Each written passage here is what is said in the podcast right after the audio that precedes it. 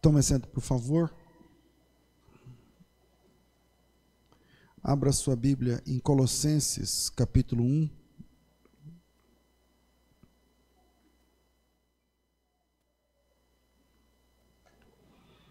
Colossenses, capítulo 1. Versículo 13, falaremos hoje sobre, afinal, o que é reino de Deus.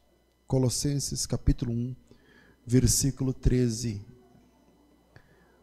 E vai no coração aí, Senhor, fala comigo. Vamos lá.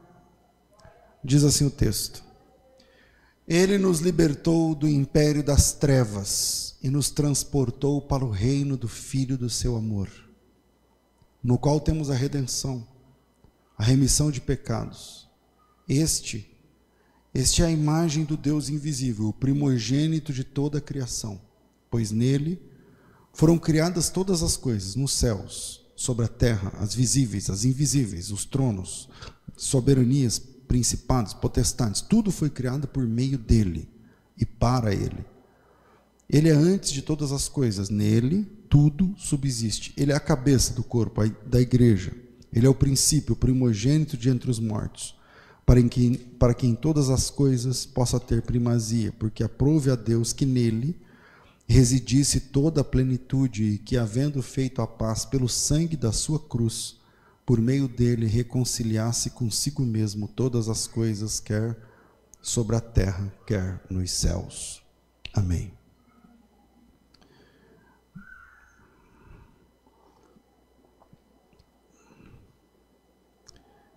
Desculpa introduzir o sermão como eu vou falar, como eu vou introduzir agora, mas eu sempre, vocês sabem, eu não nasci na igreja e eu sempre achei igreja um negócio muito chato. Um negócio muito chato. Eu sabia que meu avô era crente, e quando meu avô ia visitar, eu, na minha memória infantil, eu, eu me lembro disso talvez umas quatro vezes, cinco vezes na minha vida. Então, meus avós vinham para minha casa, viajavam do São Paulo até o Mato Grosso onde eu morava. E lá eles, eu sabia que eles, meu pai tinha que levá-los na igreja. E eu, a gente não gostava, então a gente não gostava de igreja em casa, ninguém gostava de igreja, de crente, de nada disso. E a gente, eu, eu sempre achei um negócio, tipo um atraso de vida, um negócio. Igreja é uma coisa muito chata. É, eu, particularmente, quem esses meninos se roscam no chão aí? Eu não vou conseguir desse. De quem que são esses meninos? Cada um, cada um pega o seu.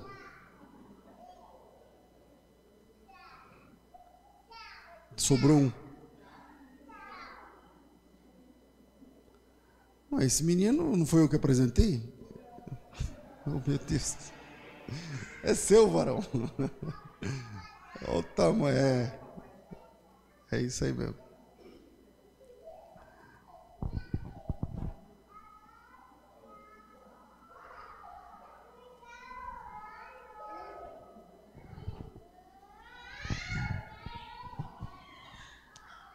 Então, sempre achei a igreja um negócio muito chato. Um... Particularmente, eu me apaixonei pelo Evangelho há quase 30 anos atrás, mas conservo ainda alguma coisa de achar que tem muita coisa chata na igreja. Eu vou tentar explicar melhor.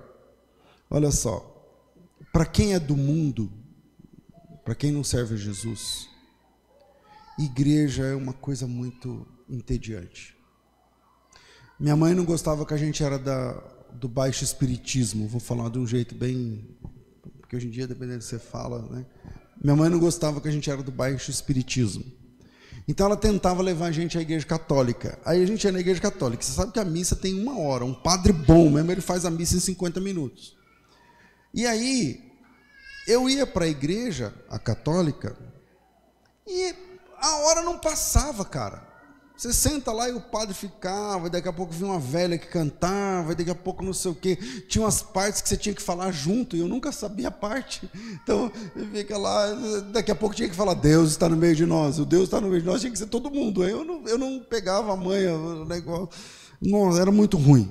Era, eu, não gostava, nunca gostei. E de igreja, de crente, de católico, de nada. E aí, pensando essa semana, hoje, essa manhã, eu, chegamos, eu cheguei a um ponto, né, uma conclusão, que é o seguinte: para quem não serve a Deus, a igreja é uma coisa muito entediante. Se tem alguém aqui, o que caiu nesse vídeo, que está aqui na igreja, porque seu pai trouxe, porque, você, sei lá, alguém te, te alugou e trouxe tal, e que você não ama a Deus, você não serve a Jesus, cara, isso aqui já está chato pra caramba. Isso aqui que eu estou falando já está chato. Tudo está chato. Os louvores, é, é tudo muito. Para quem não ama Deus, para quem não serve a Deus, a igreja é uma coisa entediante, chata, é invasiva, é autoritária, é, a igreja é preconceituosa, a igreja é cheia de tabus, dentro dela tem gente que não se entende em vários assuntos, ou, os dois são do mesmo nicho, por assim dizer, mas um fala que é A, outro fala que é B, e você fica de fora olhando, mas vocês não são crentes? É, não é tudo do mesmo, da mesma laia, vocês, é, por que, que vocês não se entendem? Porque, então, para quem está fora, é uma, a igreja é uma coisa, é uma coisa assim que é, não dá. E essa é a visão que o mundo tem da gente. Hoje eu falo de dentro da igreja. Essa é a visão que o mundo tem da gente. Hoje eu sou apaixonado pelo reino de Deus, trabalho de graça para o reino de Deus, por amor e tal. Mas essa é a visão que as pessoas têm da gente. E eles não estão errados. Porque a gente é chato mesmo, entendeu? porque isso é o que eles conseguem enxergar da gente com as ferramentas que eles têm. Por exemplo, hoje as pessoas querem evangelizar, especialmente as igrejas mais descoladas, churches, que uh, eles acham que se eu colocar o nome em inglês, né, o cara do mundo, ele passa lá na porta, ele vê igreja, aí ele passa, ah, aqui é uma igreja, aí ele passa em outra, church. Aí ele acha que o Eu acho que o pessoal pensa e fala assim: ah, Xuxa, então deve ser legal, né? Deve ser um negócio. Então as pessoas, veja, a ideia é boa, entende? Mas elas querem evangelizar o mundo transformando a igreja num ambiente mais legal, porque é chato. Então, para quem não é crente, entendo o que eu estou falando. Para quem não é crente, igreja é um negócio muito chato. Então, o que, que o pessoal faz? Não, não vamos ser, não vamos parecer chato assim para o cara que é do mundo. Então vamos fazer descolado. A gente pinta de outra cor, a gente, o culto tem tanto tempo, os louvores são de tal jeito, os instrumentos vão ser tal coisa, a gente dança um pouco no meio, a gente, a gente põe um pessoal eh, fazendo uma ação no, no farol, a gente, porque eles querem, a ideia é boa, eles querem mostrar, transformar a igreja num ambiente mais legal para dar a impressão de que a igreja não é um lugar chato, entendeu? Mas é. Para quem não é crente, igreja é chato. É, é, é, é, esse o ponto. Isso não muda a, a, questão. Você pode ter um ambiente mais transado, mais, mais cheio das mais luzes, mais não sei o que e tal, tal, tal. Mas por mais que as igrejas mais descoladas tentem suavizar a impressão de que de, a impressão que as pessoas têm de igreja, a igreja continua sendo, porque lá tem um pastor pregando, tem um pessoal cantando, tem um pessoal não sei o quê. E aí, é, essas estratégias é, são pessoas querendo convencer as pessoas do mundo que nós somos legais, entendeu? Só que nós não somos, porque tem coisas que a gente não negocia, entendeu? Então, no fundo, no fundo, a gente não é legal para o mundo, porque o mundo chega aqui cheio, cheio da, como diz o raça negra, cheio de mania. E aí você fala assim, então, não pode. Aí você fala assim, ué, mas aqui não é a igreja Church? Então, é, mas é, isso é para ganhar o cliente, entendeu? Mas na verdade, essas coisas a gente não negocia. Aí o cara fala, ah, então não estou entendendo. Então eu, não posso encher a cara, não posso ser viciado, não posso ter duas mulheres, não posso ter dois maridos, não posso ter não sei o quê. Então, então, então é uma igreja normal. Aí no fundo, no fundo, no fundo, no fundo, lá no fundo é uma igreja. É uma igreja normal, que é uma coisa chata para quem é do mundo. O que eu estou tentando mostrar é que as técnicas de evangelismo, por mais bem intencionadas que sejam, ela está falando, é assim, é o é Deus através dos seus filhos convencendo, pregando, mostrando para pessoas cegas uma verdade que elas não têm possibilidade nenhuma de entender ou de, de ouvir ou de ler ou de enxergar. E aí as pessoas querem evangelizar convencendo o, os perdidos que igreja é um lugar legal e que crente é uns, são caras legais. Só que isso não funciona. Não funciona. É como se você tentasse pescar. Vamos, vamos, vamos pensar no, na pescaria literal. Você pega um bote, coloca na água, vai para um lugar onde você acha que tem bastante peixe, põe a vara lá, puxa o peixe. Aí você segura o peixe, você segura o peixe assim, olhando a cara do peixe, e você fala assim para o peixe: Ó, tá me vendo? Aí o peixe fala: Tô. Então, é o seguinte, bicho, eu vou te apresentar esse barco. E esse barco é mais legal do que o mar onde você vive. Aí o peixe vai falar: Quê? Não, eu quero convencer você de que o barco é mais legal do que o mar. Algum peixe vai cair nessa? Você pode falar assim: esse barco tem teto, esse barco tem cama, esse barco tem, esse barco tem churrasqueira, esse barco tem ar condicionado, esse barco tem pia, esse barco tem chuveiro, esse barco tem é, não sei o que lá, cabo, internet de última geração, não sei o que lá. Então, pô, olha o barco que nós fizemos. O barco é muito mais confortável, o barco é muito mais legal que a água. E aí o peixe vai aceitar? Não. Então as pessoas querem convencer o mundano que igreja é mais legal que o mundo, que a igreja é um ambiente mais interessante que o mundo onde eles estão. Só que com as ferramentas que o perdido tem, ele não consegue ver isso. Ele não consegue enxergar isso. Então voltamos ao ponto é um lugar muito chato. Não adianta você. É como se você estivesse tentando pescar, convencendo os peixes que o barco é melhor que o mar, e isso não vai funcionar. Os peixes não vão entender. E se entenderem, não vão aceitar. E se aceitarem, não vão conseguir vir para o barco. E se vierem para o barco, vão morrer. Aliás, só existe um jeito de estar no barco do reino de Deus: morrendo. Essa é a ideia. Quando ele fala você vai pescar homens, porque quando você tira da água, ele morre. Ele sai do habitat dele e fora desse habitat ele morre. E aí ele entra no barco que é o reino de Deus. E aí, quando ele entra no reino de Deus, automaticamente para entrar nesse, ele morre no. Vocês aumentaram muito meu microfone, diminuí. Ele morre quando ele sai do ambiente antigo. Estou me fazendo entender? Mas, pastor, tá, entendi a lógica, mas o que, que é o tal do reino de Deus? O reino de Deus não é a igreja onde nós nos reunimos. Essa igreja não é o reino de Deus. Mas tá, então o que, que é o reino de Deus? O reino de Deus não é o código de regras de pode, não pode, de não sei o que que a igreja define. Também não. Então o que é o reino de Deus afinal? Eu vou deixar três pontos para a gente tentar entender um pouco mais sobre isso. Primeiro, o reino de Deus, se não der tempo, a gente continua na quinta que vem, vocês me cobrem. Tá? Primeiro, o reino de Deus é a última realidade da história humana. O reino de Deus, o reino de Deus é a última realidade da história humana. Na escatologia bíblica, tem uma área da teologia sistemática que estuda os eventos do fim. A gente chama de escatologia. É, é uma área da teologia. E lá, em Apocalipse 17, abre aí, a gente considerou esse texto vários meses atrás e hoje de manhã eu li. É, em 17,3 está escrito assim: Transportou-me um anjo em espírito a um deserto. Eu vi uma mulher montada numa besta escarlate, a besta repleta de nomes de blasfêmia, tem sete cabeças, dez chifres. Achava-se a mulher vestida de púrpura, de escarlata, adornada de ouro, de pedras preciosas, pérolas, tendo na mão um cálice de ouro transbordante de abominações com as imundícies da sua prostituição.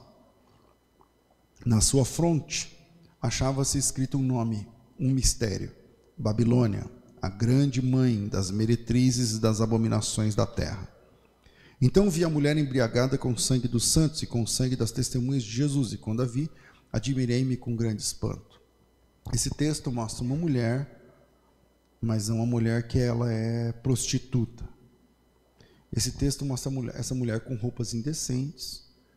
Esse texto mostra essa mulher com ostentação. Ela tem joias. Ela... Esse texto mostra essa mulher com um cálice. Esse texto mostra no cálice abominações e imundícies. Esse texto mostra que essa mulher tem na testa uma, uma tiara, um, uma faixa, um diadema, um, escrito Babilônia, a mãe das meretrizes. Esse texto mostra que essa mulher está bêbada.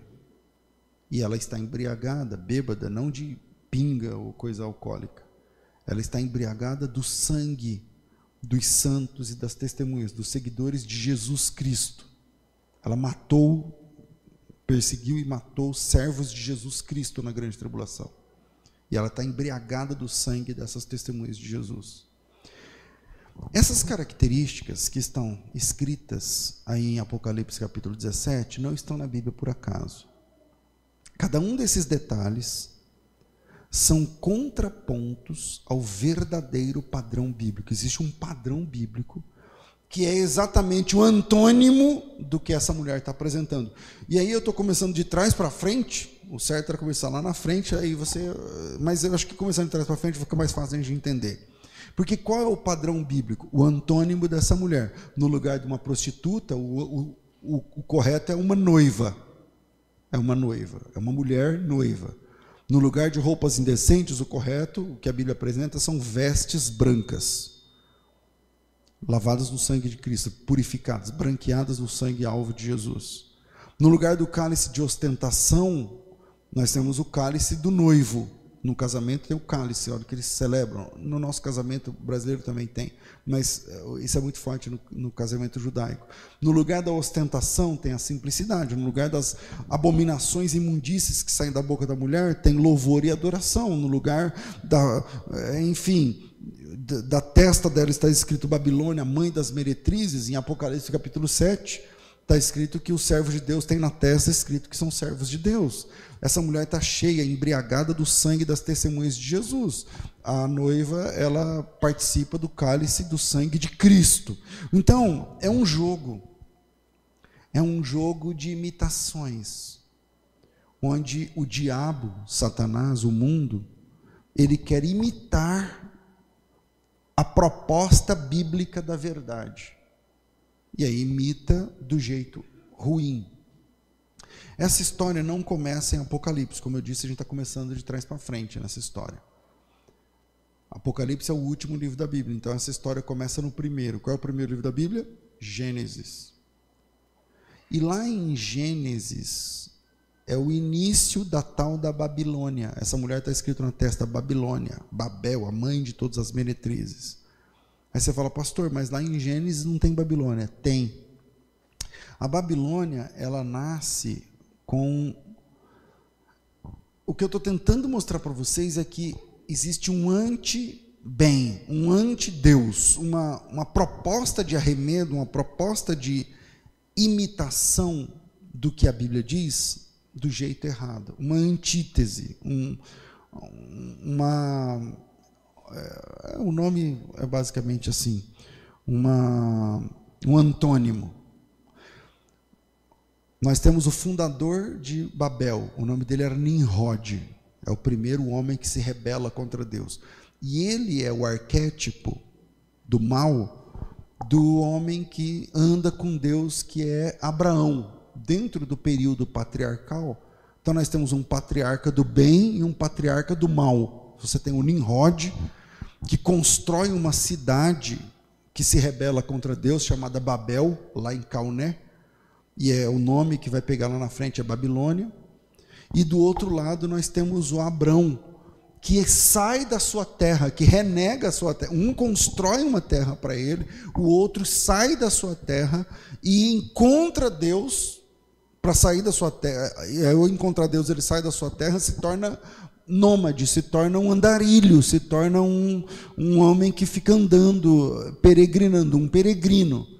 Do outro lado, você tem o Nimrod, que era peregrino e, e constrói, edifica um lugar contra Deus. Ali é a primeira grande rebelião do homem contra Deus no pós-dilúvio, porque ali eles constroem a torre de Babel. Babel, que é Babilônia. Babel, que vai ser lá na frente, Babilônia. Então veja bem: eh, Babilônia é Babel.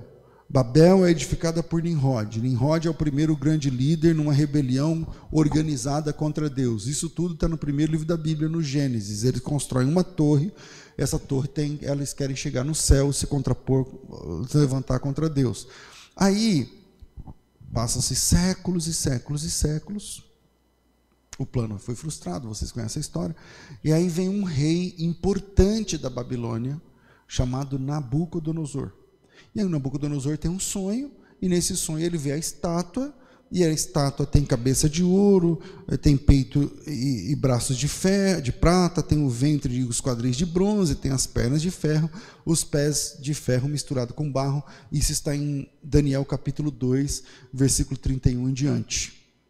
É, tu, ó rei, estavas vendo, e eis aqui uma grande estátua, que era imensa e extraordinária em esplendor, estava de pé diante de ti. Sua aparência era terrível, a cabeça de ouro fino, o peito e os braços de prata, o ventre e os quadris de bronze, as pernas de ferro, os pés em parte ferro e em parte barro. Quando estavas olhando, uma pedra cortada sem auxílio de mãos feriu a estátua nos pés de ferro e de barro e os esmiuçou, então foi juntamente esmiuçado o ferro, o barro, o bronze, a prata, o ouro, os quais se fizeram como palha das eiras de estio, e o vento as levou, e deles não se viu mais vestígio, e a pedra que feriu a estátua se tornou grande montanha, e encheu, ela cresceu e tomou conta de toda a terra. O que Daniel viu, já entendemos que ali é o resultado da Babilônia, que começa no Gênesis, que começa na rebelião contra Deus, essas figuras são importantes. Porque eu comecei de Apocalipse, a mulher escrito, a grande Babilônia. Só que quando João escreveu Apocalipse, não existia mais um lugar chamado Babilônia. A Babilônia já tinha sido destruída. Se você colocasse no Waze, quero ir para Babilônia, não ia dar. Não tem lugar chamado Babilônia. Então a Babilônia em Apocalipse não é um CEP, não é um endereço, não é um lugar, não é um ambiente. A Babilônia é um estilo de vida, é um jeito de ser gente. É uma forma de ser gente. E o Daniel viu na estátua, ele diz assim para o Nabucodonosor: Esse sonho que o senhor teve aí, em outras palavras, ele está dizendo: Esse sonho que o senhor teve foi a chegada do. É, é a história dos reinos e a chegada do reino de Deus. E o resultado da chegada do reino de Deus. A estátua, ele diz para o rei, representa os reinos do mundo. A cabeça de ouro fino é o teu reino depois do teu reino, o Senhor vai morrer, vai passar, vai se levantar outro reino. Ele está falando dos medos e persas. Depois deles vai se levantar outro reino. Ele está falando dos gregos. Depois dele vai se levantar outro reino. Ele está falando dos é, romanos. Depois dele, e aí ele vai dizendo. E quando chegar na época dos romanos, uma pedra cortada sem auxílio de mãos vai bater justamente nos pés de ferro misturado com barro, que é o Império Romano, e vai destruir com, com a estátua. O que o Daniel está dizendo é o seguinte: Deus mostrou para o Senhor os reinos e como tudo termina. E tudo, Nabucodonosor, termina com a chegada do reino de Deus. Os impérios do mundo desembocam, a história da humanidade diz, ela vai, vai, vai e desemboca no reino de Deus. E o reino de Deus é a última realidade da história. Aquela pedra cortada sem auxílio de mãos não é Jesus. Ela é o reino de Deus. Quem diz isso é o próprio Daniel, no capítulo 2, verso 44. Coloca aí. Ele está explicando o sonho para o Nabucodonosor. E lá pelas tantas ele fala: Nos dias desses reis, o Deus do céu levantará um reino que não será jamais destruído. Haverá um reino, porque todos esses serão destruídos, a cabeça de ouro, o peito de prata, não sei o quê. Mas vai chegar um reino que jamais será destruído. E esse reino não passará outro povo. Esse reino é um reino de um único rei. Por que isso que é interessante? Os reis, eles morrem e o, o reino vai passando para outros povos, para outras. E ele disse: esse reino, ele é um rei só e ele não passará para outro povo. E esse reino esmiuçará e consumirá todos esses outros reinos, mas esse mesmo reino durará, subsistirá para sempre. Agora, por que isso é importante? Basicamente, como eu disse, quando João escreveu, não tinha Babilônia. Então, do que, que ele está falando? Ele está falando que a Babilônia, ou a, a estátua de Nabucodonosor, representa os reinos do mundo. E a pedra representa o reino de Deus. E ele está dizendo que existem dois jeitos de ser gente: o jeito da estátua e o jeito da pedra. E a estátua ama de um jeito, a pedra de outro. O reino da estátua fala de um jeito, o reino da pedra fala de outro. O reino da estátua compra e vende de um jeito, da pedra de outro. O reino da tem cada cada pensa num país, cada país tem seu valor. São reinos diferentes. São reinos diferentes. O que você sabe sobre direito aqui? Direito de trabalho, direito familiar, direito não sei o quê. O que você sabe de reino? Quando você muda desse país para outro, não vale nada. Porque lá são outras regras, lá são outras leis, lá é outro domínio, lá é outro esquema. Então você não pode chegar lá e apresentar a consolidação das leis trabalhistas, a gente chama de CLT, e falar para ele: olha, eu conheço meus direitos, eu tenho que trabalhar 40 horas por semana. O cara falou: mas aqui é os Estados Unidos, bicho. Aqui, você vai, é, aqui é por hora, não existe esse negócio de ter não sei quantas horas por semana. Essa semana passada, ministro, um dos ministros, apresentou um projeto para que a semana tivesse apenas quatro dias de trabalho. Vocês viram essa? Alguém viu? Quatro dias de trabalho. Segunda, terça, quarta e termina na quinta. É, é, quer dizer, pode ser que aprove isso aí e nós, os empresários, quem tem empresa, que lute. Mas, quando você vai para outro reino, quando você vai para outra divisa, quando você vai para outra, é outra língua, é outra cultura, é outra regra, é outra lei, é outro esquema. Quem conhece outro país entende o que eu estou falando. A estátua tem suas regras, seus esquemas, seus valores, seu jeito de ser gente. A pedra, que é o outro reino, tem seus esquemas, seu jeito, sua forma de ser gente, seus valores. Então, a primeira coisa que a gente tem que entender quando o assunto é o que é reino de Deus? O reino de Deus é igreja local? Não.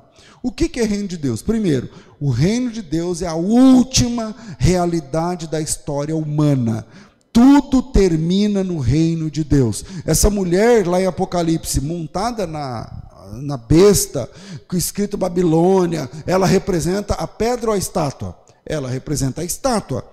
E ela vai se dar mal no próximo capítulo, vai acabar, porque o Daniel já tinha visto como tudo ia terminar. No capítulo 19, chega Jesus Cristo. E aí acaba a farra do boi que a mulher, escrita grande prostituta, com cálice, não sei o quê, ela está mandando uma, bebendo sangue dos santos e tudo mais, até que Jesus chega. Quando Jesus chega, acaba. Que é o capítulo 19, onde chega o noivo. Então, a primeiro ponto, o primeiro ponto aqui, o reino de Deus é a última realidade da história da humanidade. Tudo termina, tudo desemboca no reino de Deus. A segunda coisa que a gente precisa saber sobre o que é reino de Deus, afinal, é que o reino de Deus é um reino invisível aos perdidos. O reino de Deus é um reino invisível. Você lembra que o Chaves, ele tinha um negócio que só os inteligentes podiam ver? Eu não lembro o que era agora. Mas ele ia falar, isso aqui só quem é inteligente consegue ver. Aí as pessoas ficavam fingindo que estavam vendo. Mas era invisível. O reino de Deus é assim, não é para os inteligentes que veem, mas o reino de Deus é um reino invisível. Veja que interessante. Eu já sei que o reino de Deus é a última realidade da história. Agora veja, como é que, esse, que essa história de reino de Deus é apresentada na Bíblia? A primeira pessoa no Novo Testamento que fala do reino de Deus não é Jesus, é João, o Batista. Abre em Mateus capítulo 3. Diz assim: Naqueles dias apareceu João Batista, pregando no deserto da Judéia, dizendo: Arrependei-vos, porque está próximo o reino de Deus. O reino de Deus chegou aí? Não. O reino de Deus está próximo. Se arrependam, porque o reino de Deus está chegando. Arrependam-se, porque o reino de Deus está próximo. É isso que ele está dizendo. Ou seja, pedra cortada assim, auxílio de mãos, que vai acabar com a estátua, que vai não sei o que lá, está próximo de chegar. Por enquanto é a estátua, só tem a estátua, não tem pedra, não tem nada. Tem a estátua. E aí chega o João Batista e fala assim: a pedra está sendo cortada, hein? sem auxílio de mãos, sem auxílio humano, porque Jesus ele ele nasceu sem esperma de homem, sem auxílio do homem. E essa pedra cortada sem auxílio de mãos, que começa com Jesus, estava chegando. E aí João Batista chega e fala assim: pessoal, comecem a se arrepender, já vão se arrependendo, porque o reino de Deus está chegando aí. A pedra vai se chocar com a estátua, e vocês já sabem que quando a pedra se choca com a estátua, quem sai vitoriosa é a pedra e não a estátua. Então, o reino de Deus está próximo. Aí depois disso, a próxima pessoa que fala do tal do reino de Deus é Jesus. E Jesus, na sua primeira pregação, essa é a próxima página, no capítulo 4, Jesus prega a mesma mensagem de João o Batista. Veja o capítulo 4, verso 17. Capítulo 4, 3 ele é batizado, capítulo 4 tem o lance dos, das tentações, lá 40 dias, não sei o que lá. Depois disso, Jesus se muda. Eu estou em Mateus, né? É quando os anjos vêm e servem Jesus, entra a mudança de Jesus de Nazaré, parece que para Cafarnaum, está aí na, na, na sequência do texto, para cumprir um texto de Isaías. E na sequência começa a pregação de Jesus. E quando Jesus prega, a primeira pregação de Jesus, ele, ele copia a pregação do João Batista, exatamente. Ipsis literis. 4,17. Daí por diante, começou Jesus a pregar dizendo: Arrependei-vos, porque está próximo o reino de Deus. A gente já sabia que a pedra cortada sem auxílio de mãos não é Jesus, ela vem com Jesus. Mas a pedra é um reino. A pedra é o reino de Deus. Jesus chegou e falou: O reino de Deus está chegando. O reino de Deus está próximo. E olha que interessante. Muitas vezes, se você pegar sua concordância e colocar reino de Deus, e começar em Mateus, você vai ter muitas coisas, a maioria delas falada por Jesus, e sempre ele falando, está chegando, o reino de Deus é isso, o reino de Deus é assim, o reino de Deus é assado, e ele fala de uma coisa que está próxima de, de acontecer. Só que esse negócio do reino de Deus falado por Jesus é uma, é uma coisa invisível. Pastor, mas a pedra não é invisível. Então, o que vai acontecer não é invisível. Mas o próprio reino em si ele não é visto a olho nu. Jesus sempre pregou que o reino de Deus era algo que estava chegando. Veja próxima página, capítulo 6, Mateus 6, quando Jesus vai ensinar a gente a orar. Ele fala assim: Portanto, vós orareis assim, acho que é 9, né? 6, 9, né? A oração do Pai Nosso. Vós orareis assim: Pai nosso que estás no céu, santificado seja o teu nome, venha o teu reino, venha o teu reino e faça-se a tua vontade. Opa, então eu já sei que o reino de Deus ainda está chegando, e eu sei que o reino de Deus é o ambiente onde a vontade de Deus é feita, onde a vontade de Deus é respeitada. Esse reino, o que ele é na verdade? Então, o reino de Deus, se é onde a vontade de Deus é feita, significa que o reino de Deus é o lugar, ou o ambiente, ou o estado de, o tipo de vida, o estilo de vida onde não existe mais rebelião entre o homem e Deus. O reino de Deus é o estado onde não existe mais inimizade entre o homem e Deus. Onde começou isso? No Éden. Deus fez o homem, colocou no jardim, falou para cuidar, falou: só tem uma regra, não pode fazer isso. E o homem, você sabe como nós somos, a gente gosta do que é proibido. Aí o homem foi lá e rompeu com Deus. Como o homem rompeu com Deus? Quebrando a única regra. Tinha uma regra. E o homem foi lá e conseguiu quebrar a única regra que tinha. Quando o homem quebrou a única regra que tinha, ele se fez inimigo de Deus. Inimigo de Deus.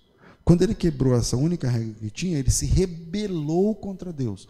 O homem agora é rebelde. E todos que vieram daquele homem rebelde nasceram rebeldes também.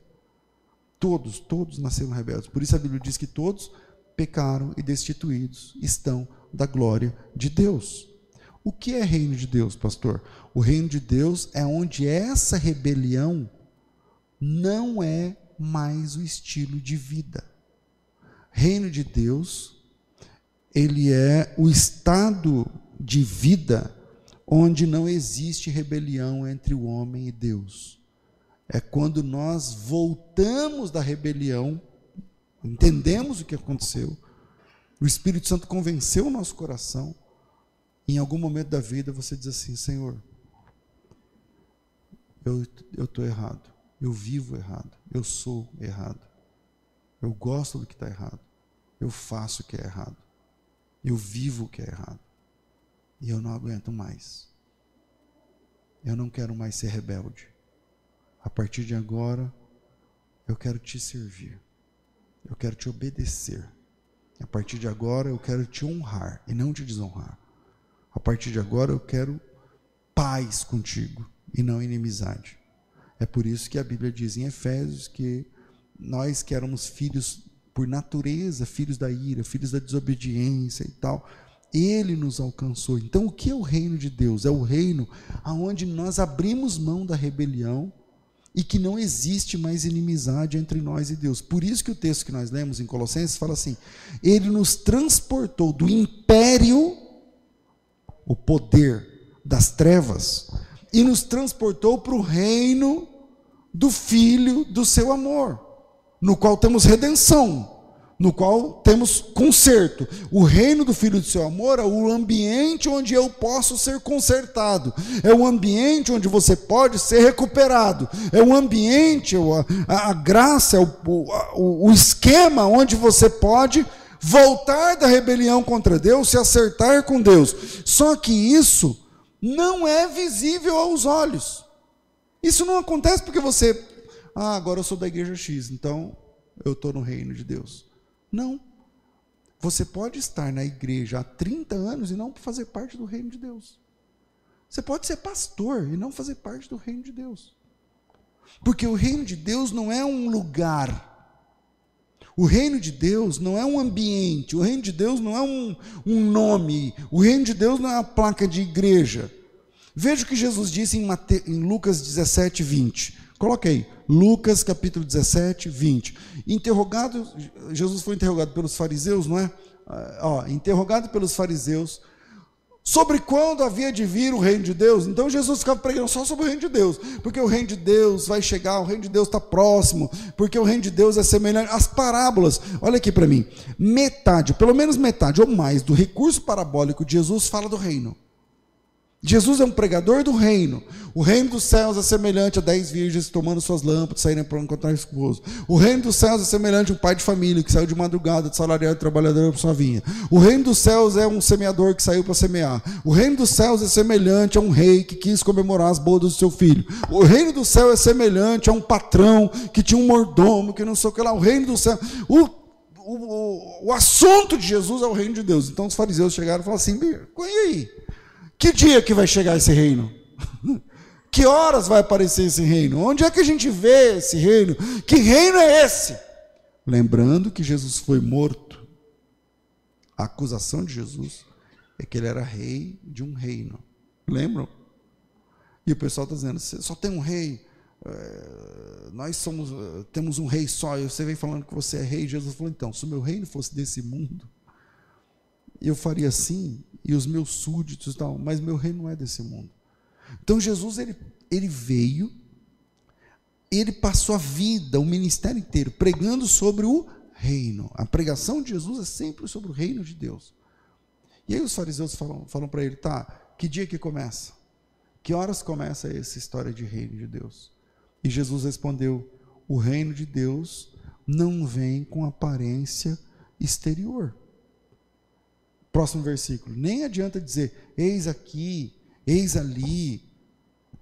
Porque o reino de Deus é uma revolução que acontece dentro das pessoas. Então, o que é reino de Deus? Ele diz: o reino de Deus está dentro de vós, o reino de Deus está dentro das pessoas. Eu já sei que o mundo tem dois times.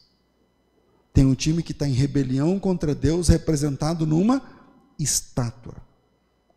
E o, e o mundo tem o time daqueles que voltaram da rebelião contra Deus, representado na pedra. É disso que ele está falando. E aí os fariseus, cara, você só fica falando negócio de reino, porque o reino vai chegar, você acha que a gente tem medo? Que reino é esse? Que rei é esse? Que língua é essa? De que, que leis são essas? Porque um reino, ele tem língua, ele tem regras, ele tem horário, ele tem uh, tabus, ele tem história, é um reino. É um reino. E aí os fariseus falaram: você só fala desse reino, cara. Você só fica falando desse reino. Você, você é um pregador de rua, pobre, com a mão grossa, e crescido numa, numa carpintaria, e falando de reino, reino, reino, reino. Beleza. Que hora que esse reino vai chegar? Que dia, onde eu vejo, onde a gente vai e a gente vê esse, esse reino? E aí Jesus diz assim: então, o reino que eu estou falando, o reino do qual eu prego, ele não vem com aparência. Então pode tirar o cavalinho da chuva, se você acha que os servos de Deus deverão ser conhecidos pelas roupas que vestem, porque não vem com aparência. Então pode tirar o cavalinho da chuva, se você acha que o reino de Deus é conhecido pelo estilo de rede social que você alimenta. Porque você coloca coisas evangélicas no seu, na sua timeline. Jesus disse: o reino de Deus não tem nada a ver com aparência, cara. O reino de Deus não tem a ver com o conteúdo que você gera para sua rede social. O reino de Deus não tem a ver com o tipo de música que está na sua playlist. O reino de Deus é um. O reino de Deus não é visível. As pessoas não conseguem ver com os olhos. As pessoas não conseguem tocar com as mãos. Eu estou no segundo? É. O reino de Deus é um reino invisível aos perdidos. E quem disse isso? Jesus. O reino de Deus não vem com aparência. E nem dirão, está ah, tá aqui, está ali. Porque o reino de Deus é um negócio, palavras de Jesus, que está dentro das pessoas. É uma transformação interior. E você passa, você que é da estátua, cresceu na estátua, aprendeu com a estátua, e da estátua você fica olhando a igreja, você fica olhando o pessoal da pedra, falando, mas que negócio chato esse negócio de crente, que foi o início desse sermão. Eu comecei falando assim, igreja é um negócio muito chato para quem não é crente. E é mesmo. Eu entendo o cara que vem na igreja e, é, e dorme. Porque, cara, eu nem vinha. Entendeu? Eu entendo a pessoa. Porque ele não, ele não é. Ele está em outro reino, ele está em outro mundo. Ele está num mundo que não é o dele, é o peixe que está dentro do barco, morrendo de sede, querendo voltar para a água, querendo voltar para a água, porque ele não é da, do barco, ele é da água. Ele não é desse reino, ele é de outro reino. Ele, as leis lá são diferentes das leis daqui. O jeito que vive lá é diferente do jeito que vive aqui. O peixe não tem pulmão. Como ele vai respirar? Como ele vai viver? É impossível viver. Assim como é impossível um mundano sentar aqui, ele pode vir uma vez, porque por causa da namorada, por causa do namorado, por causa do pai, por causa não sei o quê, tal, tal, mas não vai ficar. A menos que aconteça qual a única forma do peixe ficar dentro do barco? Morrendo. Aí se ele morrer, aí ele fica. Então esse reino ele é invisível a todos os perdidos. A todos os perdidos. Eu me lembro a primeira vez que eu entrei numa igreja. A primeira, era um domingo. E o cara que passou mais de ano pregando para mim, não foi. Ele marcou comigo. É, é, ele foi, é assim, ele marcou comigo, mas ele dirigia com. Ele a igreja estava passando por uma divisão, não sei o que e tal, e ele, ele foi, ele foi para a igreja para me receber depois de um ano de evangelismo, que eu nunca pisei na igreja. Aí eu falei, então domingo eu vou, combinado. Ele falou à tarde comigo, passou lá em casa. Meu, você vai? Vou, tá? Não, tá tudo certo, eu vou. Aqui a roupa, eu vou. Aí eu peguei, montei na bicicleta, lá era de de bicicleta, e fui. Quando eu cheguei lá, tinha um irmão, eu acho que ele falou assim para mim, pro cara, eu era magrelão, né? Eu era, eu, eu era magrelão, grandão. Aí acho que ele falou assim pro cara da porta. É um magrelão grandão, assim, você vai ver ele e tal. Porque quando eu cheguei, tinha um cara que ficava assim, ó, o pessoal chegando na igreja. Aí ele me viu e falou assim: Você que é o César? Eu olhei e falei: Caramba, mano, qual que é desse cara? Eu falei: Sou. Ele falou: oh, rapaz, o Dorival pediu para eu te receber. Eu falei: Cadê o Dorival? Ele falou: Então, na verdade, ele foi para a igreja, o pastor designou ele para atender uma congregação que era lá perto. Mas eu não sabia o que era congregação, não sabia o que era nada. Então, ele não compensava me falar. Aí ele falou assim: então, rapaz, ele, ele vai chegar aqui no final do culto. Porque aí ele falou, ele falou: não, eu faço lá o culto lá rapidinho e volto para a igreja. E volto para a igreja sede lá, que era onde eu fui. Aí eu fiquei, eu estava na escada da igreja. Eu falei, ah, não, não, então beleza, não, domingo que vem eu, eu, vejo com ele, eu trabalho com ele todo dia e tal. Não, não, tem que entrar, senão ele vai ver. Ele falou para mim que eu tenho que eu vou te receber aqui e tal, tal, tal. Vejo o desconforto. O desconforto. Eu cheguei lá, sentei, cara, fiquei olhando. Aí o pessoal chegava, uns ajoelhavam, outros não. Uns, eu fiquei olhando ali, não tinha nada na mão, nunca tive Bíblia. Aí eu, eu lá avulso, no, sentado lá, não sei o que, a granel, lá no, no meio. Aí daqui a pouco uma banda começa a tocar. Fiquei olhando, falei, cara, uma banda, tem uma banda dentro da igreja.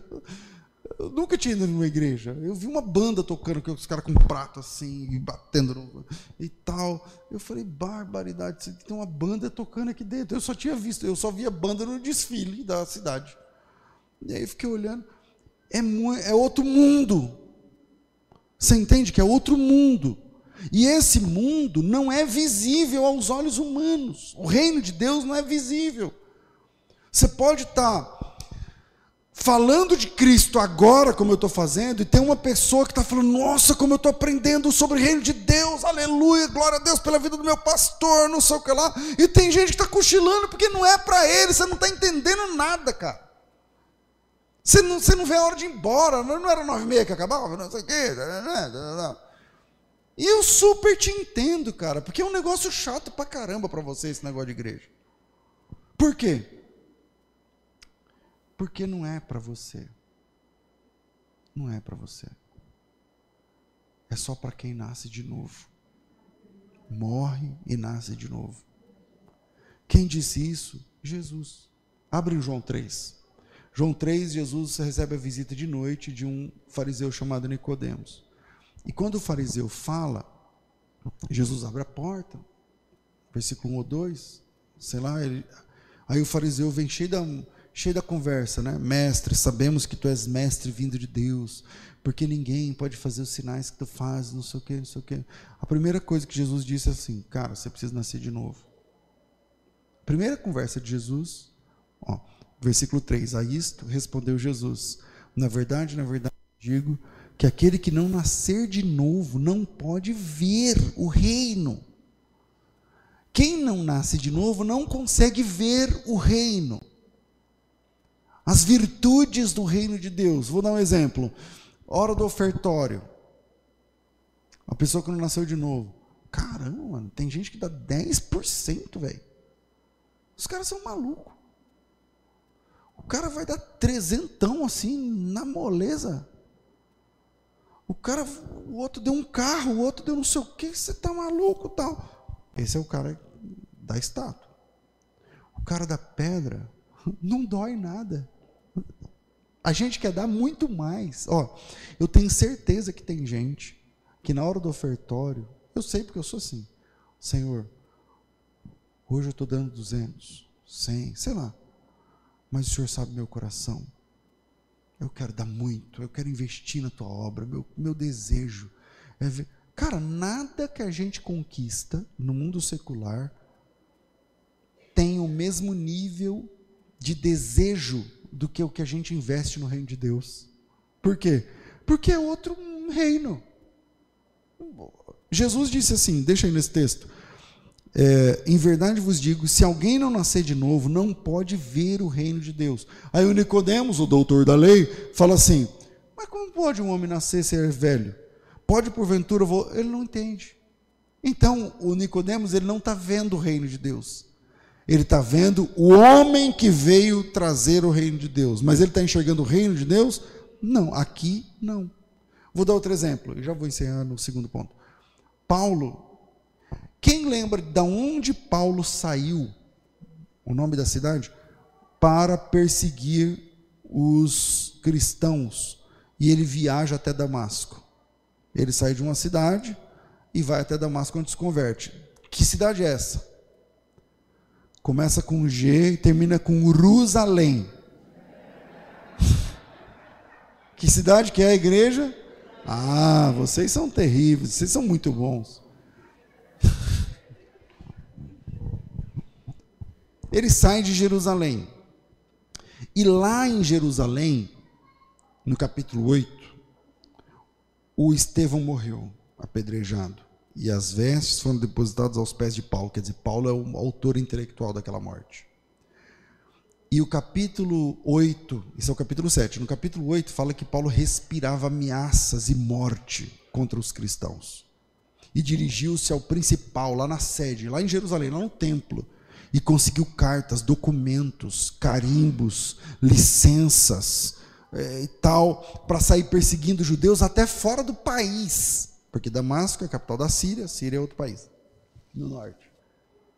Ele sai de Jerusalém, no meio do caminho, ele tem um encontro com Cristo. Aí ele se encontra com Cristo, ele fica cego três dias, aí ele volta a enxergar. Quando ele volta a enxergar, o Barnabé pega o Paulo e leva ele para qual cidade? Jerusalém. E fala para ele: Vamos lá. Você vai conhecer a igreja agora. Agora olha que interessante. Ele sai daquela cidade odiando a igreja. Alguns dias depois ele volta para a mesma cidade, abraçando os irmãos apaixonado pelo reino de Deus, apaixonado pelo evangelho. Como pode Paulo que morava em Jerusalém, que de lá saiu para perseguir, para prender, para matar, depois de nascer de novo da água e do espírito, como Jesus disse para Nicodemos? Quem não nascer da água e do espírito não pode ver o reino. Depois que ele nasceu da água e do espírito, ele volta para a mesma cidade e é como se fosse outra cidade. É como se fosse outra, parece que é outro planeta, parece que ele começa a enxergar o que ele não via antes. E aí Paulo tem essa experiência que você teve, que eu tive, e aí que você olha a igreja pode ser a mais simples de todas, cara. A mais simples, o pastor não sabe pregar, ele fala Bíblia. Não, não, tem problema. O louvor, o violão tem três cordas, o irmão vai lá, brem, brem, brem. Você senta, você enxerga, você ouve, você chora, você ora, você recebe a presença de Deus, você glorifica o nome do Senhor. Não importa quantas cordas tem no violão, não importa quantas vozes, não importa que, se o pastor é bom de português ou não é bom de português, não interessa. Você enxergou o reino de Deus, você viu o invisível, você enxergou, você alcançou, você viu o reino de Deus. O reino de Deus, disse Jesus, é invisível para as pessoas pessoas. Aquele que não nascer da água do Espírito não pode ver o reino de Deus, porque esse é um reino invisível aos perdidos. Por último, para encerrar, e aí eu não vou nem desenvolver o assunto, é que o reino de Deus é uma revolução interna. O reino de Deus é uma revolução interna. Aquele que roubava não rouba mais, agora trabalha com as suas mãos. Aquele que mentia, não mente mais. Tem uma igreja nessa, desse mesmo ministério que eu me converti, na Vila Califórnia.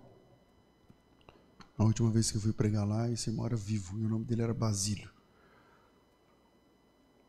Ele era daqueles bêbados que entravam na igreja e ficavam enchendo o saco. Sabe que atrapalha nós? Eu estou pregando aqui, o cara lá está. É, porque pastor. Ele era esse bêbado aí, da igreja. O bêbado da igreja, da, da, que ficava lá enchendo o saco dos irmãos da igreja. Aí, Um dia o pastor fez o apelo. E ele veio, não conseguia andar, ele veio engateando. Ele veio engateando. Ele era gordão. Ficou aqui, chorando, lá no, no pé do púlpito. Chorando, chorando, chorando, chorando, chorando. A última vez que eu tive lá, ele era o pastor da igreja. Dessa mesma igreja aí. Ele era o pastor da igreja. Eu falei, Basílio, e aí, cara? Ele falou, cara, que vergonha. Ele já morreu. O reino de Deus é, é essa revolução. Essa revolução. Eu nunca, nunca, nunca na minha vida pensava que eu ia ficar um dia inteiro estudando uma Bíblia. Pegando uma Bíblia, pegando não, isso aqui, vamos pesquisar, vamos não sei o quê. Pô, meu irmão, tá maluco? Eu? Da onde?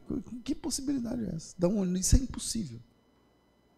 Só que o reino de Deus é uma revolução. Jesus disse isso. O reino de Deus não vem com aparência. O reino de Deus está dentro das pessoas. Quando o demônio sai, Lucas capítulo 11, Jesus disse assim: é, quando não, se eu expulso demônios pelo dedo de Deus, certamente a vós é chegado o reino de Deus. O reino de Deus chega quando o joelho se dobra. O reino de Deus chega, não é quando você faz um curso de reino de Deus, um curso de teologia, não sei o que lá. O reino de Deus chega e é visível, perceptível, é real quando o joelho se dobra, quando a língua confessa. Quando o joelho se dobra e quando a língua confessa, então aquele reino que não existia, parece que não existia, ele passa a existir na mesma cidade. Aconteceu comigo quando eu me converti eu passei a ver a minha cidade diferente, parece que é outro, eu comecei a ver outras coisas, é outro, é outro esquema, é outro mundo. Aconteceu com o apóstolo Paulo, ele sai de Jerusalém, bufando de ódio contra cristãos e volta na mesma semana chamando aqueles mesmos de irmão. E abraçando, e orando, e pedindo oração, irmãos, orem por mim, e tal. Porque ele viu o invisível, aquilo que não conseguia enxergar antes agora ele enxerga. Aquilo que não era padrão para ele, agora é tudo o que mais importa. Reino de Deus. Igreja é chato para quem não enxerga o reino de Deus. É muito chato esse negócio, cara. É muito chato. A gente é chato, crente é tudo chato, é tudo chato. Mas para quem enxergou o reino de Deus, vai dizer o que disse o salmista: Eu prefiro um dia na tua casa do que mil em outros lugares. O pardal encontrou casa, andorinha ninhos para si, e eu encontrei os teus altares. Eu encontrei os teus altares. Deus abençoe vocês em nome de Jesus.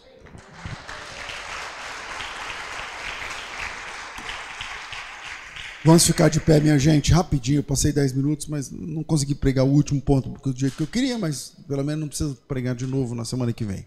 Curva sua cabeça e vamos ao Senhor em oração. Pai bondoso e justo, soberano, fiel, grande, amoroso, glorioso. O Senhor é terrível nas suas obras. Como é bom te servir, Senhor. Aleluia.